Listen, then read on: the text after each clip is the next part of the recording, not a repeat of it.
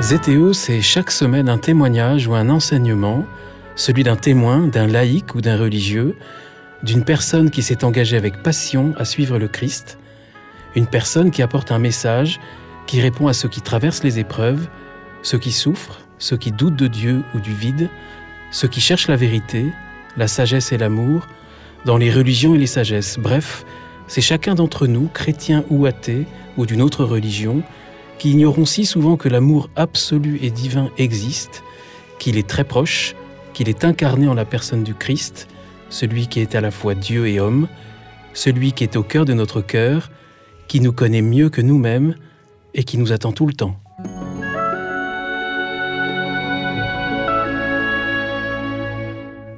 Bonjour aux auditeurs de ZTO, bienvenue pour un nouvel épisode de ZTO.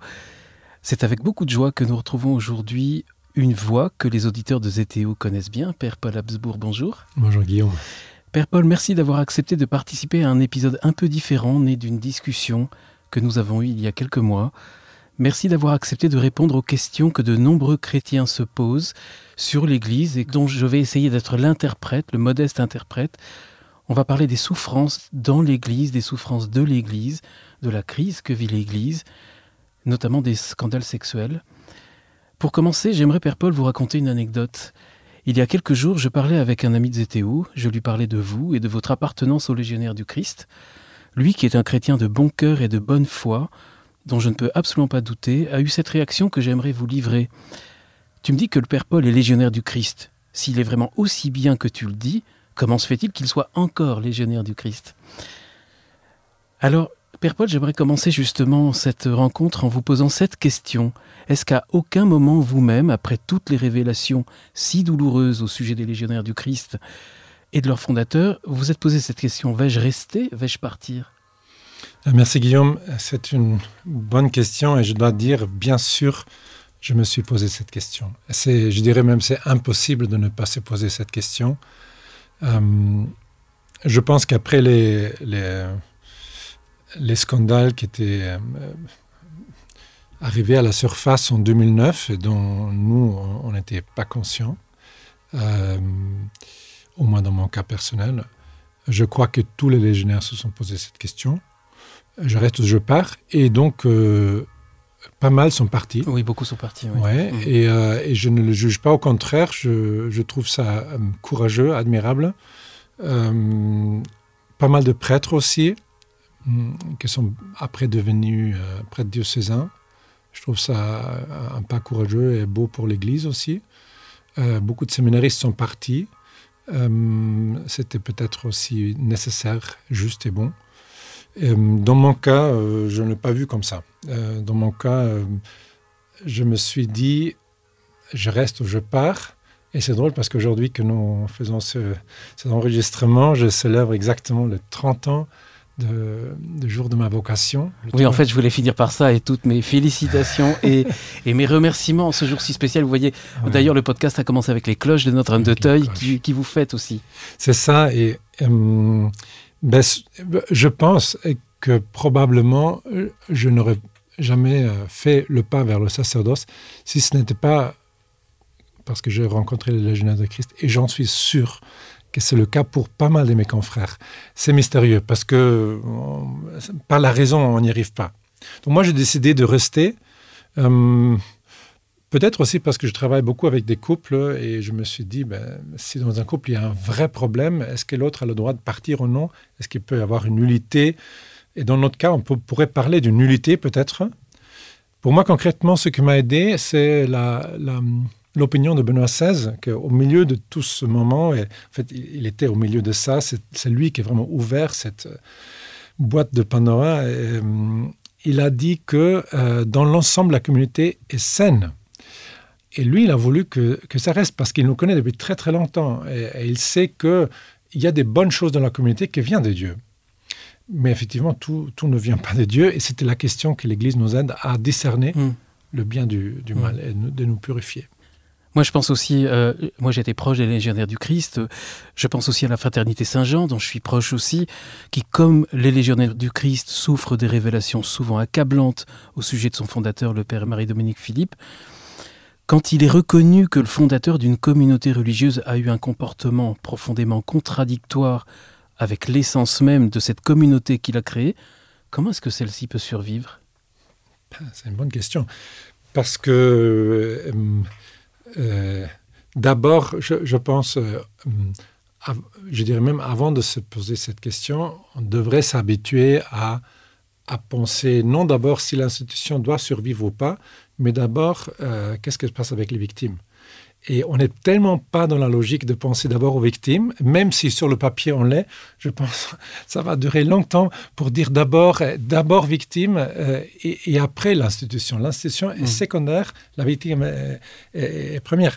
Et vous voyez dans, le cas du, père Prena à, Lyon, 80-85 ans, déjà, voilà, il ne peut plus célébrer la messe, il est mis à l'écart, doit en plus être mis en prison.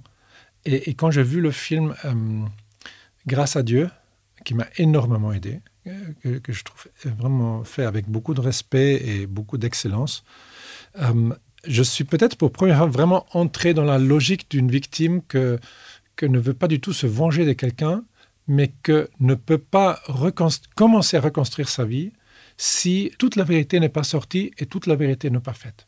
Donc ça, pour moi, le, vrai problème des victimes aujourd'hui dans le monde est que toute la vérité dans l'Église et dans les communautés n'est peut-être pas encore sortie euh, à la surface. Et, je pense qu'il faut toujours avoir ça euh, d'abord dans notre cœur.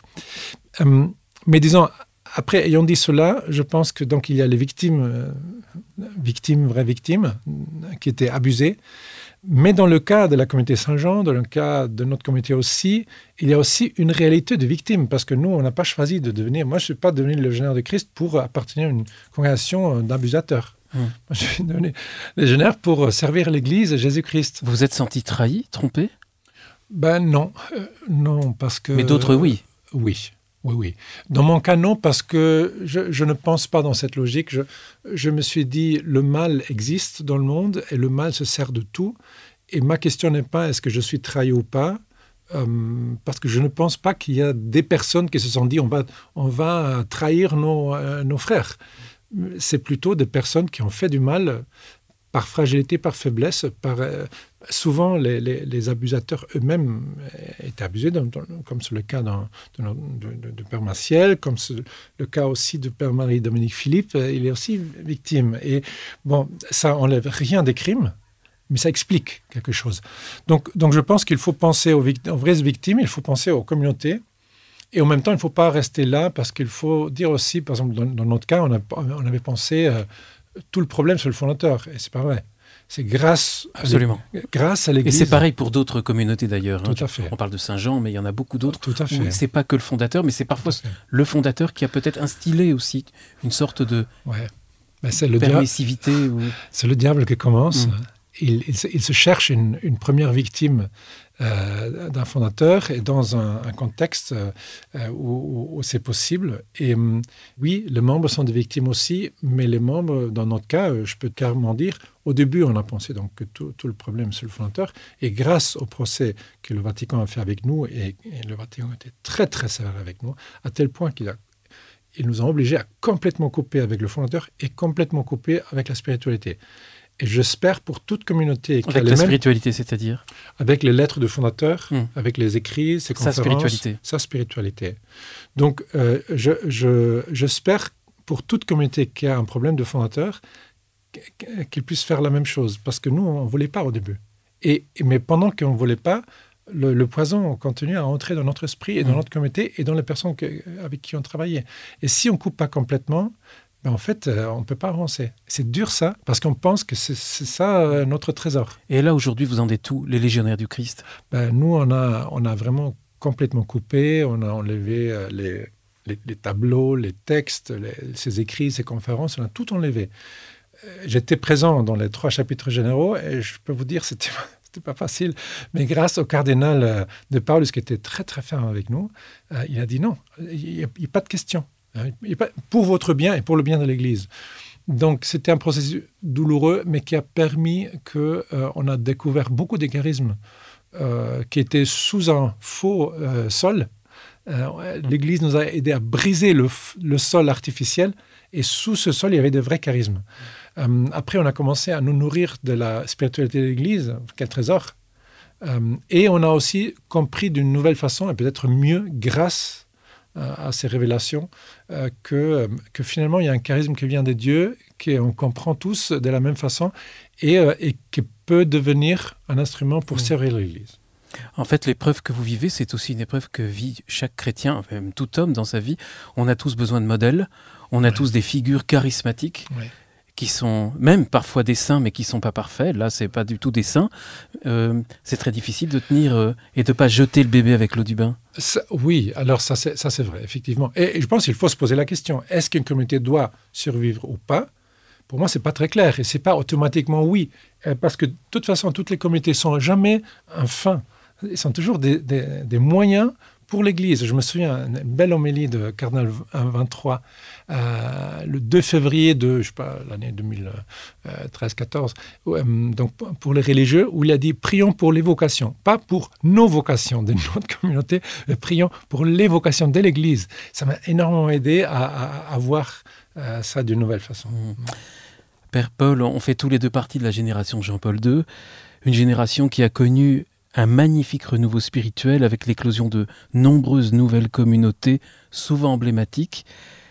Quelques décennies plus tard, on se rend compte que beaucoup, si ce n'est la plupart des fondateurs de ces communautés, ont été pris dans des scandales, souvent à caractère sexuel. Comment vous comprenez ça? Euh, Je pense qu'au début, l'Esprit Saint, il est à l'origine des charismes. C'est très mystérieux que ça arrive dans notre siècle et qu'il y a tellement de communautés que, vivent cette réalité que, où on a découvert malheureusement des, crimes au niveau du fondateur, mais aussi au niveau de la communauté, des abusateurs un peu partout. C'est mystérieux que ça soit en, ce siècle.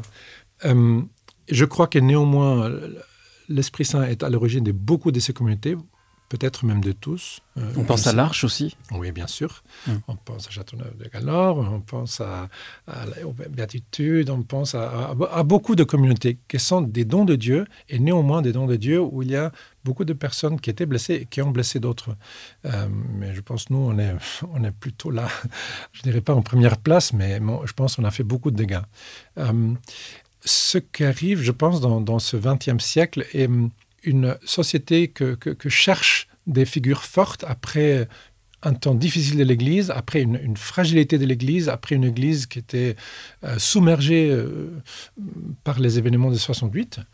Donc on a cherché des figures fortes. Et mmh. pensez, euh, quand vous êtes à, Saint-Pierre, le pape entre dans l'Église, on ne pense pas forcément c'est le vicaire de Christ qui arrive. Il y a une mentalité de il y a une star qui arrive il y a des photos, des applaudissements.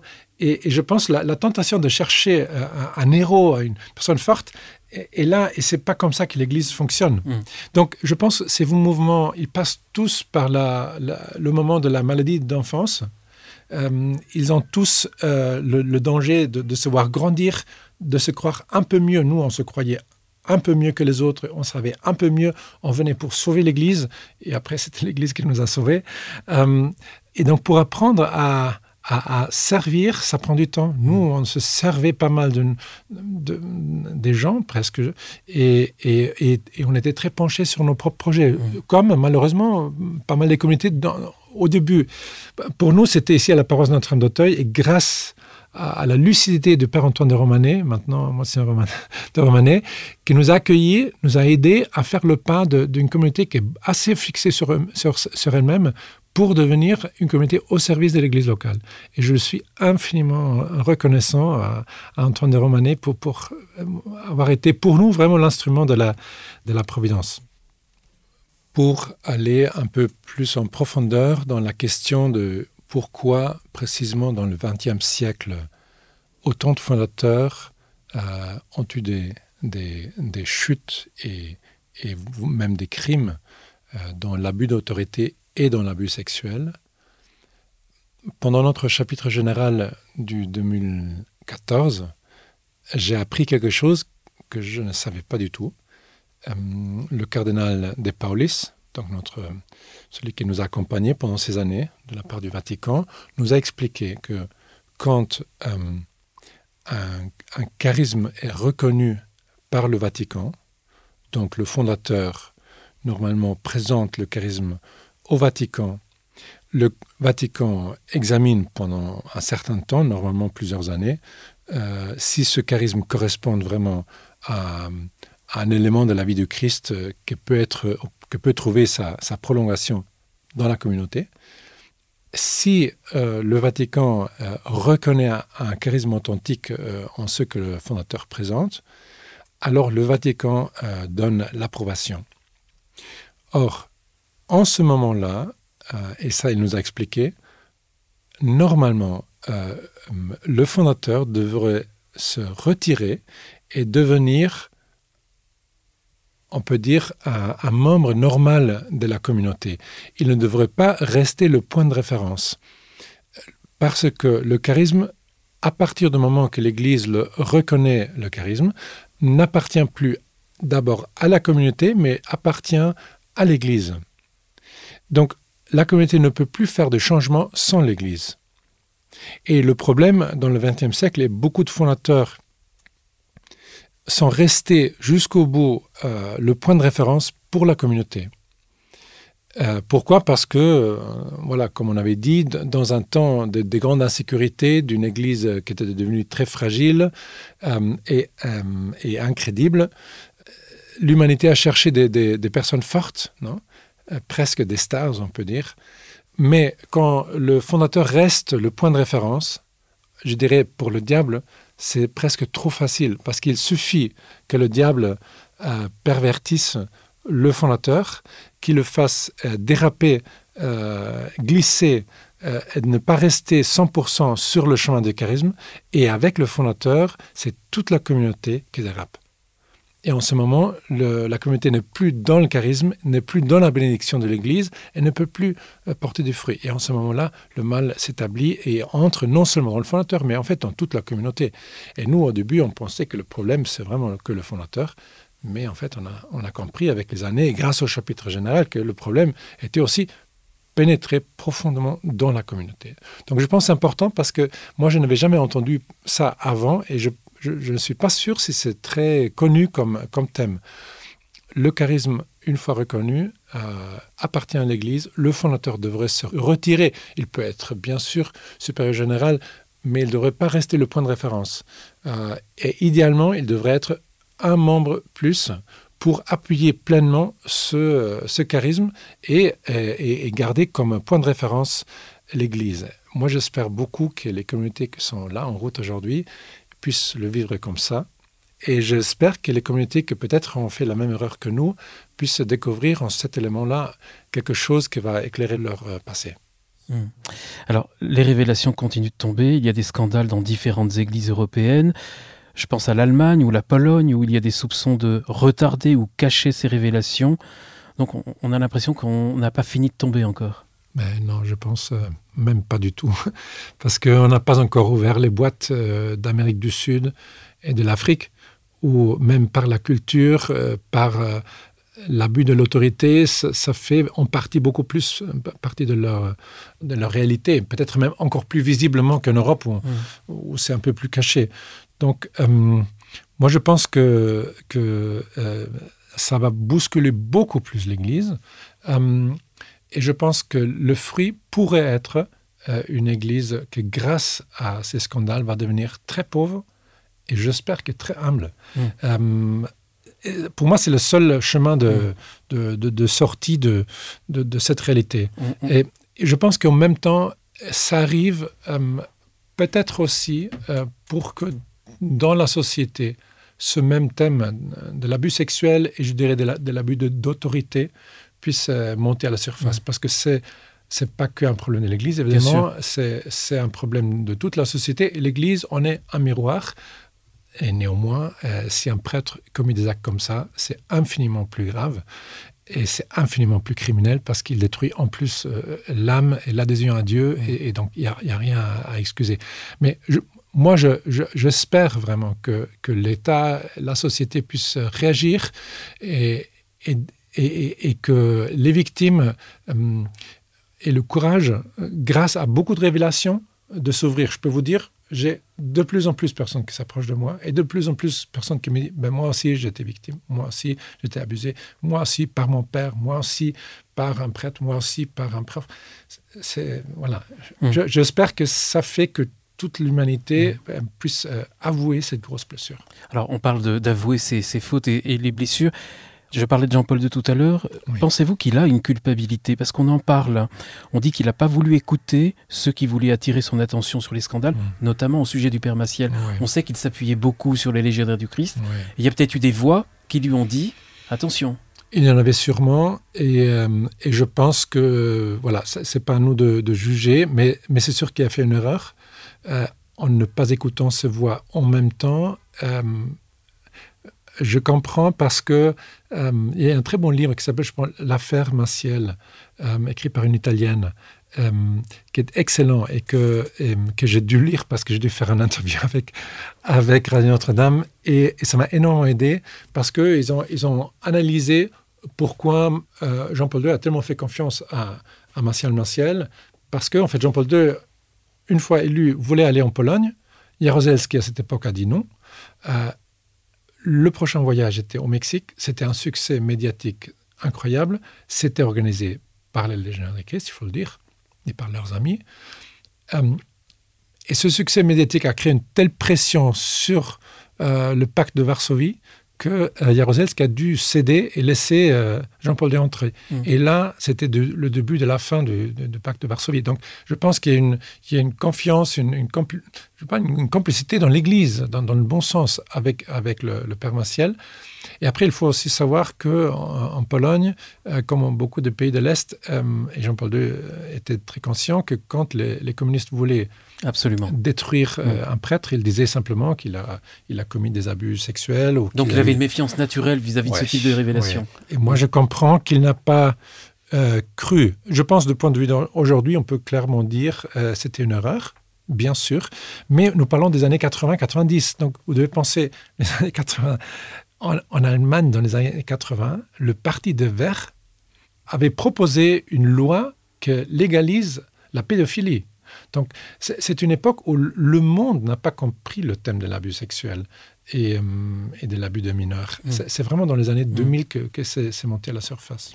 Et puisqu'on parlait de Jean-Paul II, est-ce que vous pensez que maintenant la fermeté des papes, notamment depuis Benoît XVI, va porter des fruits? Je pense, euh, je dirais, j'espère. Euh, je dirais d'abord un grand, un grand respect à Benoît XVI, que, que voyez depuis la Congrégation pour la foi, d'une certaine distance, euh, qu'il y avait des scandales, il y avait des histoires qui n'arrivaient jamais au pape. Pourquoi? Parce que ça arrivait toujours à la Congrégation pour les religieux ou pour le clergé. Euh, au moins pour les religieux, là, je, le sais. Euh, oui, puis il est reproché aussi d'ailleurs au cardinal Givich, qui était son secrétaire particulier. Mmh. Aujourd'hui, il lui est reproché justement qu'il voulait protéger le pape en quelque sorte et qu'il ne lui donnait pas toutes les informations. Ça, c'est possible, ça, je ne sais pas. Je, je... En Pologne, assez, okay. ah, oui. assez discuté. Alors, c'est possible. Je, je pense qu'il y avait quelque chose dans la congrégation pour les religieux, mm. euh, notamment, euh, que Benoît XVI avait, avait perçu, et donc beaucoup d'informations sont disparues là. Euh, et une fois pape, il a immédiatement dit toutes ces informations directement à la congrégation de la foi. Il avait tout préparé, il a ouvert la boîte et là, l'Église a commencé à, être bousculée euh, et la vérité a commencé à, monter à la surface. Et grâce à Dieu et vraiment grâce au courage de ce petit homme allemand euh, qui a eu la lucidité de dire il y a un problème, il faut le dire, il faut ouvrir la boîte, il ne faut pas avoir peur. Et donc c'est lui, à partir des années vraiment 2000, euh, et après quand il est devenu pape en 2005, qui, qui a ouvert cette boîte. Et, et, et, donc aujourd'hui, Pape François aussi, il est très sévère. Je pense que ce thème, ça, ça ne va plus changer. L'Église va continuer sur ce chemin. L'Église, d'ailleurs, fait un très beau chemin, je le vois ici en France, euh, à quel point euh, donc, euh, les évêques euh, forment les prêtres et les religieux dans le thème de l'abus sexuel. C'est extraordinaire. Vraiment un grand merci aux évêques, euh, à l'Église. Elle est vraiment, par rapport à la société, elle est en avance, mais par des, des années-lumière. Ouais. Mmh. On est en fait en, pleine tempête et vous êtes en train de dire, Père Paul, que on n'est pas encore au cœur de la tempête. Pourtant, elle est bien commencée. Et pourtant, il y a ceux qui tiennent, qui traversent la tempête. Il y a des chrétiens authentiques. Ils ne sont peut-être pas encore très nombreux, mais ils sont formidablement ardents. Mm. C'est le renouveau qui est. Moi, je croyais à ce renouveau il y a une trentaine d'années. Là, c'est peut-être un nouveau renouveau qui est en train de, venir et peut-être plus solide. Oui. Ou pas encore Oui, non, non, ça veut dire on est en route, mais il faut, il faut savoir que c'est Dieu qui sauve l'Église, parce que c'est Dieu qui aime l'homme. Et ce n'est pas des, hommes qui sauvent l'Église, c'est des hommes qui écoutent Dieu, euh, qui prient, qui sont humbles et qui parfois sont dans le monastère et ne sortent jamais.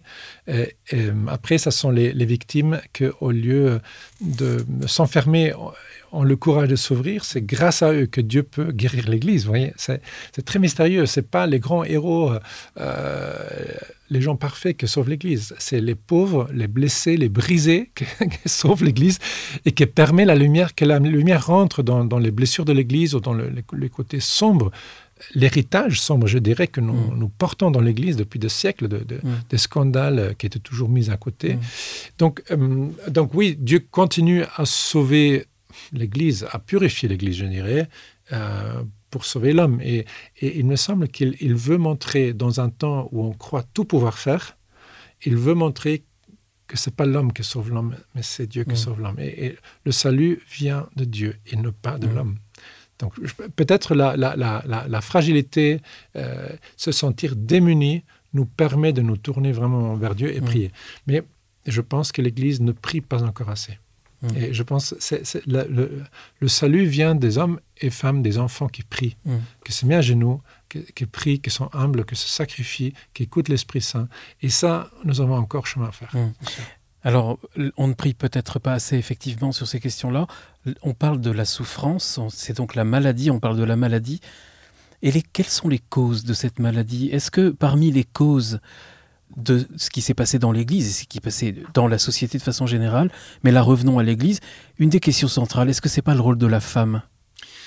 Ben, c'est une bonne question. Et je pense que c'est une question juste, parce que je pense que la femme dans l'Église, elle, devrait avoir le même rôle que dans le mariage. il n'y a pas mariage sans femme, il n'y a pas Église sans femme. Euh, donc, je, pense. Alors, mon rêve vraiment est que, par exemple, à niveau institutionnel, euh, vous voyez dans le Vatican, il y a, comme dans un pays, il y a, a des, ministères, ministère de l'Intérieur, de l'Extérieur, de Finances, etc. Et au Vatican, il y a la même chose. On appelle ça les congrégations. Ce ne sont pas des congrégations religieuses, mais, mais, mais des ministères. Mon rêve serait qu'à côté de chaque cardinal chef de la congrégation, il y ait une femme euh, qui a, le, même pouvoir, pour ainsi dire, mm. euh, euh, et, et, auquel cet homme doit, doit écouter, parce qu'il voit des choses que nous, on ne voit pas. Et c'est sûr que l'Église dirigée par des hommes, c'est insuffisant. Je le vois moi-même quand je, quand je prêche à des couples. Avant, je prêchais tout seul. Aujourd'hui, je prêche ensemble avec des consacrés. Ça n'a rien à voir il y, a, il y, a, pas mal de séminaires déjà euh, donc sacerdotal où il y a des femmes aussi euh, dans la formation, mm. heureusement. Donc ça c'est précieux et je pense c'est nécessaire dans l'accompagnement spirituel aussi. En tant que religieux, je peux vous dire, euh, il faut se dire, il y, a, il y, a, deux, selon les pays, entre 2 et 10-15% des chrétiens qui vont à l'église le dimanche. Et je me dis toujours, qu'est-ce qui se passe avec les autres 90% et moi, je trouve, mais ça c'est mon opinion très personnelle, que c'est presque un, gaspillage de, mettre des femmes comme prêtres pour qu'ils prennent soin des mêmes 10% de toujours. Là, vous répondez à la question que j'allais vous poser, c'était justement le sacerdoce des femmes. Oui, je pense, alors certainement c'est une, c'est une idée, mais euh, que la femme soit prête, bien sûr elle a les qualités. Pour moi, ce n'est pas une question des qualités, mais pour moi, c'est une question euh, où est-ce qu'elle est plus féconde? Et, pour moi, il faut voir le, monde meurt de soif parce qu'il ne connaît pas Dieu. Et, les 10% qui vont déjà à l'église, à mon avis, ce n'est pas eux qui ont besoin d'être accompagnés. Ben, eux, ils connaissent leurs moyens, mais c'est les 90%. Et là, c'est pas d'abord qui se lève à la messe et qui confesse, parce que les gens ne vont pas à la messe et ne se confessent pas. Donc pour moi, c'est vraiment le génie de la femme qui est en groupe, en communauté, en famille, se pose la question de, comment, euh, missionnaire, comment, comment arriver à, toutes ces personnes. Et, je donne une autre chose qui peut-être politiquement pas tellement correcte, mais, mais j'en suis convaincu.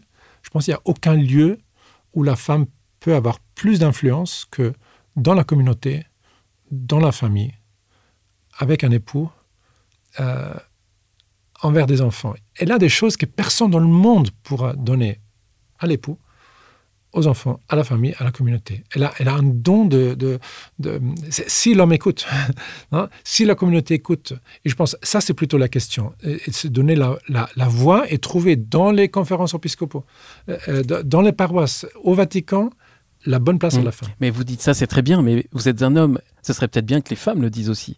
Est-ce qu'il ne est-ce qu'il faudrait pas écouter les femmes qui souhaiteraient peut-être avoir un rôle sacerdotal Il y a d'autres églises qui, où les femmes ont, un, ont, un sacerdoce. Ouais.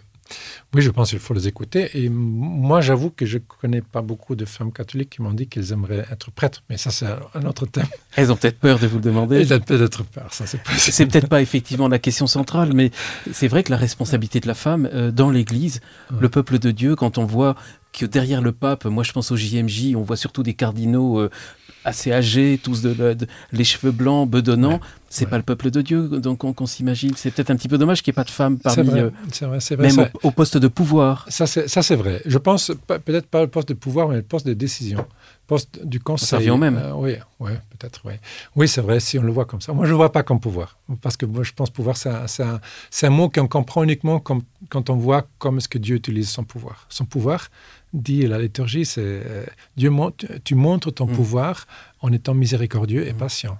Mm. Ça, c'est pour moi. Alors, puisqu'on euh, on est lancé sur ces sujets, que pensez-vous, Père Paul, de la question du mariage des prêtres? Ouais. je, ben, je dirais pas impossible d'un côté, mais à mon avis, c'est pas la solution. Euh, c'est pas la solution parce que la solution, c'est plutôt que des prêtres soient plus proches de Dieu, qu'ils aiment plus, qu'ils prient plus. un prêtre qui prie est un prêtre qui a le cœur plein. Après, il faut regarder euh, l'Église protestante. Euh, ben, ils ont plus de problèmes de vocation que nous, donc peut-être ce n'est pas la, la, solution. Après, on peut se dire, les prêtres qui sont à la campagne, est-ce qu'ils ne devraient pas être peut-être mariés quand ils sont seuls? Oui, mais, mais alors, c'est pas impossible, bien sûr. C'est pas une question éternelle au début du christianisme. Et puis chez les orthodoxes. Tout à fait, tout à fait. Les prêtres sont mariés. Oui, je pense simplement que c'est pas la solution. L'Église, oui, ils peuvent se marier. Pour, moi, l'Église a trouvé une bonne solution, que c'est le diaconat. Hum. Et le diaconat, euh, je, trouve, c'est une, heureuse solution. En, Allemagne, je sais, j'étais au Vatican quand ce thème est beaucoup grandi et, il y a des milliers de diacres hum. mariés qui, font un bien fou. Mmh. Alors, je suis désolé, peut-être que toutes ces questions tournent autour ou du rôle. Enfin, je suis pas désolé pour les femmes, mais tournent autour de ces questions de la femme et de la sexualité. Je suis pas l'interprète de toutes les souffrances de l'Église, mais au mmh. moins celles-ci qui sont les plus criantes. Mmh. La sexualité, quelques mots peut-être sur l'homosexualité aussi, parce que vous avez quel type de position par rapport à l'homosexualité? Enfin, vous parlez pas au nom de l'Église, mais au nom au moins de, qui vous êtes et, un petit peu des légionnaires. Euh, ils souffrent déjà souvent et, ils se sentent encore plus euh, jugés par l'Église qui les traite en quelque sorte parfois de déviants. Oui, oui, ça c'est vrai. Et je pense qu'au lieu de chercher euh, euh, si les actes homosexuels sont des péchés ou pas, la, le premier, la première question est encore une fois la personne. Mm. Et vous voyez, j'ai eu une, expérience et que quand, dans ma communauté, beaucoup de, confrères sont partis, euh, j'ai fait l'expérience que ces confrères attendaient que je prenne contact avec eux. Et moi, je me suis d'abord dit, mais pourquoi ils ne prennent pas contact avec moi s'ils veulent parler? Et un supérieur autrichien, qui est un, homme assez lucide, il m'a dit, euh, Paul, euh, tu sais que quand une personne est à l'extérieur d'une communauté soi-disant standard, elle se sent non seulement à l'extérieur, mais elle se sent jugée, même si l'institution ne la juge pas. La personne se sent jugée. Donc je pense qu'il faut prendre en considération que les homosexuels dans le monde se sont jugés par l'Église. Même si l'Église ne dit pas des choses, ils se sont jugés par le simple fait que l'Église ne, ne, va pas déjà encore plus vers eux euh, pour leur montrer on est avec vous aussi. Et c'est vrai que l'Église, pendant des siècles, a dit des, choses très très dures et inhumaines. On est avec vous, est-ce que ça veut dire on vous accepte tel que vous êtes? Ben Oui. Ça veut dire, je pense, l'homosexualité en tant que telle, les personnes ne la choisissent pas. C'est une, moi, je connais beaucoup d'homosexuels que j'accompagne et, qui me disent ils en, ils en souffrent. Et, donc, c'est pas d'abord une joie, c'est une souffrance. Et, il y a même des homosexuels qui me demandent des conseils euh, sur comment gérer leur, leur relation affective. et j'essaie toujours de leur dire que le but d'une relation affective est rendre l'autre personne meilleure.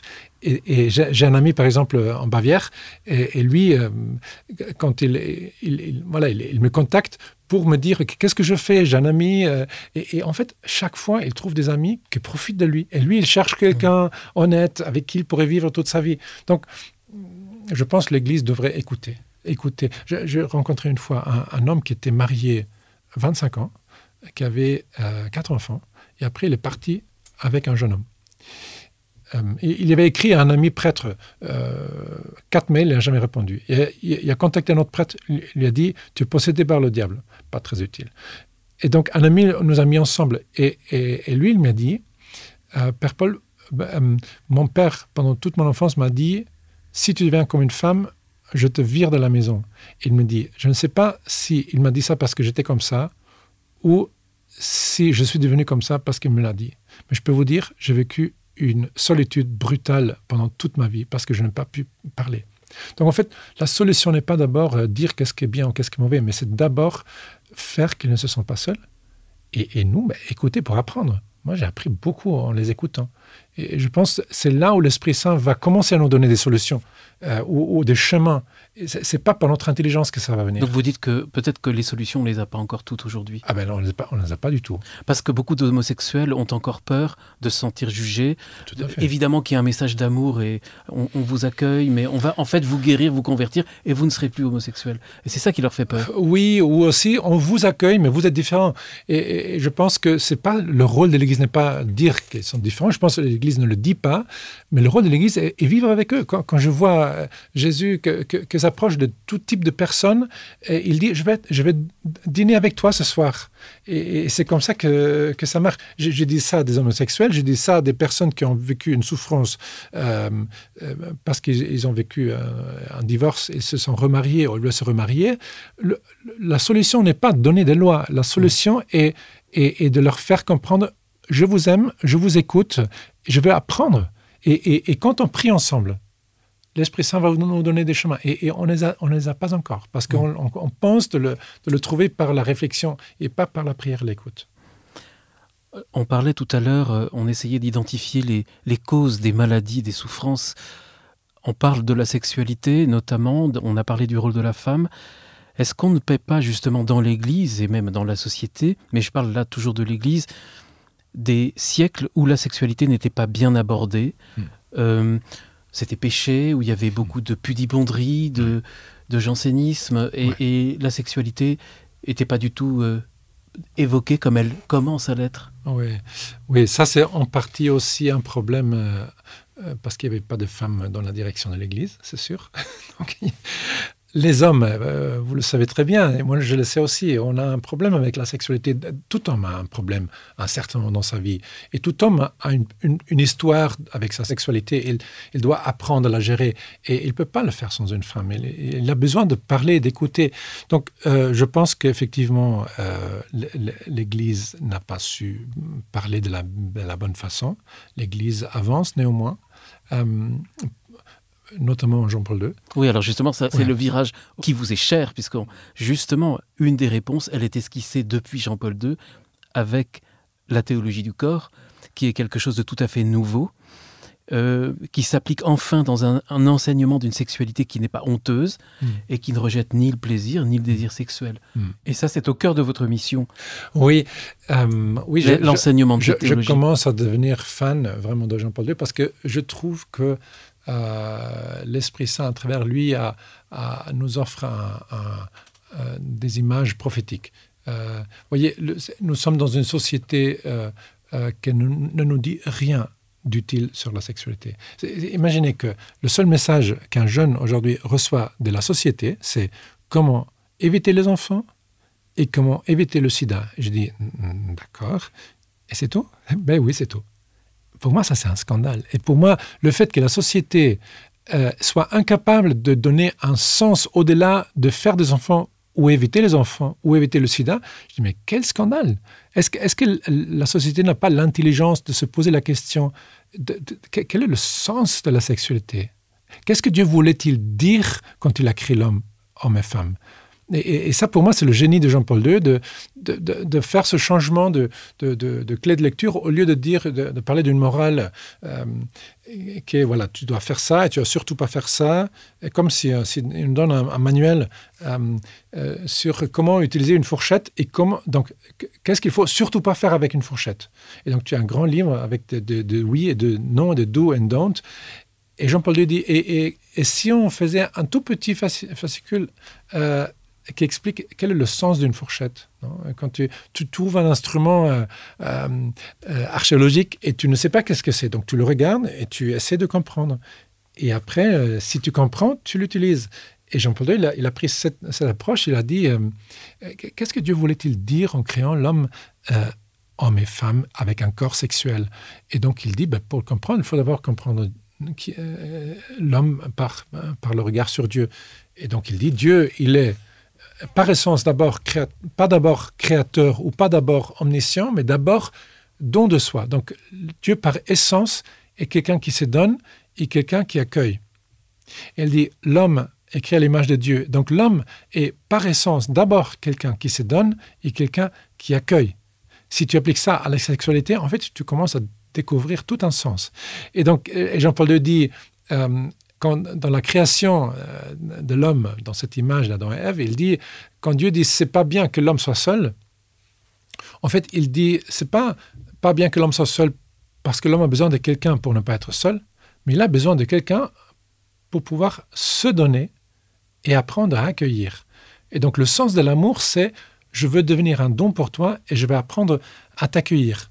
Euh, et, je pense, c'est moi je vois ça dans la préparation au mariage, quand on explique ça aux couples et, on leur donne un sens et on leur explique euh, qu'est-ce que ça, qu'est-ce que Dieu voulait-il dire? Et après quelle est la fécondité au-delà simplement des, euh, des enfants ou de l'union dans, le couple?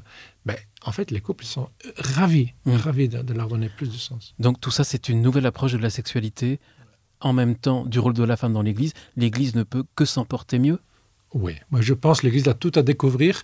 Euh, Jean-Paul II, pour moi, il, était il est un, début, un début d'une vraie révolution. Une vraie révolution. Euh, mais comme je vous ai dit, l'Église devrait euh, prier beaucoup plus en communauté. Vous voyez, ici en Europe, on est, on est très fixé sur les sacrements, c'est très bien, mais on ne connaît pas bien la parole de Dieu et on n'est pas très fort dans la prière. Et ça, pour moi, c'est une des causes par lesquelles on n'écoute pas Dieu. Et, les réponses, à mon avis, pour tous les problèmes de, notre société, ils, sont, ils nous attendent dans le cœur de Dieu. Mmh. Mmh. Mais, mais, il faut aller frapper, mmh. il, faut, il faut se mettre à genoux, et, c'est par, par l'écoute, l'adoration, la prière. Et, pour finir, Père Paul, parce qu'on est un peu pris par le temps, parce qu'on va bientôt célébrer euh, vos 30 ans de sacerdoce, hein, il y aura une messe là bientôt. Euh, la théologie du corps qui est si importante pour vous, dans votre enseignement, vous vous servez beaucoup. Euh, de l'exemple de vos parents, qui, sont, qui est un couple vraiment très important pour vous. Là, vous parlez de pratique. Oui. C'est pas théorique. Oui, c'est vrai. Et ils m'ont marqué. Euh, ils sont pas du tout un couple parfait, hein, mais, mais ils ont un couple, je pense, qui ont, appris à vivre la sainteté. Et, et un petit détail, euh, euh, parlons de la théologie du corps, dans leur regard, j'ai appris beaucoup. Et, ils ont, chaque année, ils ont, ils ont pris une semaine de vacances ensemble. Et maman nous a dit chaque fois, oh, j'aimerais vous emmener avec moi, mais vous allez voir, quand on rentre, ce serait mieux pour vous. Et donc ils sont partis, ils nous ont organisé de nounous pendant une semaine. C'est un investissement aussi financier.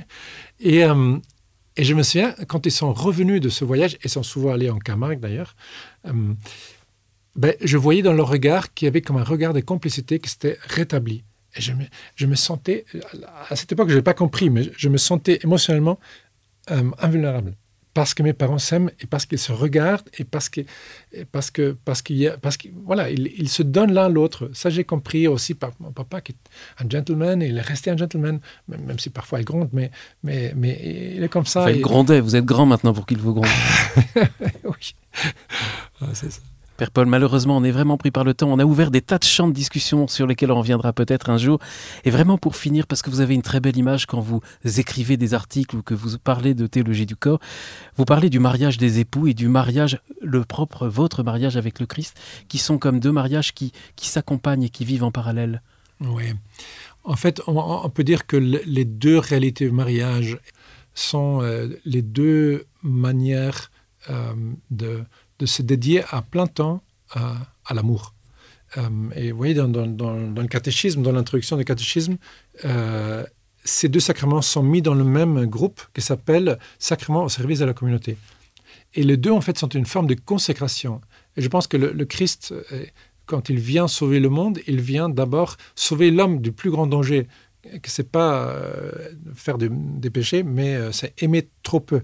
Et donc, il confie cette mission aux chrétiens hmm. et le confie spécialement à ces deux catégories, donc personnes consacrées et des couples, pour qu'ils se dédient 100% plein temps à, continuer l'amour que le Christ a commencé. Mais comme ils ne peuvent pas le faire tout seuls, le Christ fait un pacte avec les couples et avec les personnes consacrées. il dit, quand tu aimes d'une certaine façon, quand tu dis certaines choses et quand tu poses certains gestes, moi je viens et je, vais ajouter ce qui manque.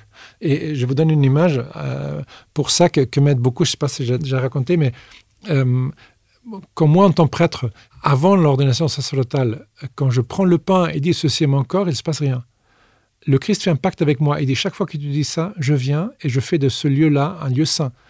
Après l'ordination, je dis ceci est mon corps et le ciel s'ouvre et le Seigneur vient pour sauver, guérir et renouveler. Je crois profondément que dans le couple, c'est la même chose. Quand un homme et une femme se marient, euh, quand ils se prennent dans le bras avant le mariage, c'est très beau, mais ça reste leur truc. le Christ dit, écoutez, chaque fois que vous vous prenez dans le, serrez dans le bras après le mariage, je fais un pacte avec vous, je viendrai et je ferai de ce lieu de vous embrasser, de, vous serrer dans le bras, un lieu de l'histoire de salut. Donc, dans vos corps, l'histoire de salut continue. Et, c'est incroyable. Donc, un couple se serre dans, dans les bras ou, se, se, tient par la main après après le mariage en fait, le ciel s'ouvre, le Seigneur vient pour sauver, euh, guérir, renouveler, se donner. Et, je pense, si les couples sont conscients et les personnes consacrées sont conscients que leurs petits gestes, leurs pensées, leurs paroles euh, rendent l'amour du Christ présent, peut-être c'est aussi une façon de participer à, la, à, une vraie réparation dans l'Église. Benoît XVI disait une fois, euh, la réparation, c'est pas se faire du mal, se flageller. et oui, on peut faire ça, mais c'est trop pauvre, c'est trop petit. Mm. La vraie réparation, c'est opposer un, plus du bien à, tout le mal qui existe. Mm. Donc je pense euh, aimer beaucoup finalement, se consacrer à ça, c'est ça qui va guérir le monde. On a ouvert beaucoup de champs sur lesquels on reparlera certainement, j'espère, Père Paul. Juste avant de se quitter, s'il y a des auditeurs qui sont dont la colère et les souffrances contre l'Église n'ont pas été euh, étanchées par vos propos, ils vous disent bon, j'ai du mal. Vous mm. pensez à eux, qu'est-ce que vous leur diriez? Ben, Je leur dirais euh, de, de parler, de, de chercher des gens qui les écoutent et de, de, ne pas se taire, d'avoir le courage de, sortir ce qu'ils ont dans leur cœur, mais il faut, il faut trouver des gens qui écoutent. Et, ils existent aujourd'hui, je pense de plus en plus. Et à mon avis, des religieux, des prêtres aujourd'hui en France euh, sont capables d'écouter. Hein. mais en même temps, je demande d'être patient parce qu'on est aussi euh, très limité et, euh, et on a besoin de se convertir. Et en partie, c'est grâce à ces gens-là ces victimes qu'on commence à se convertir à un niveau beaucoup plus profond. Sur ces paroles, Père Paul, je vous remercie. Bon anniversaire aujourd'hui. Merci, pour cette participation. Merci Guillaume, merci. À bientôt.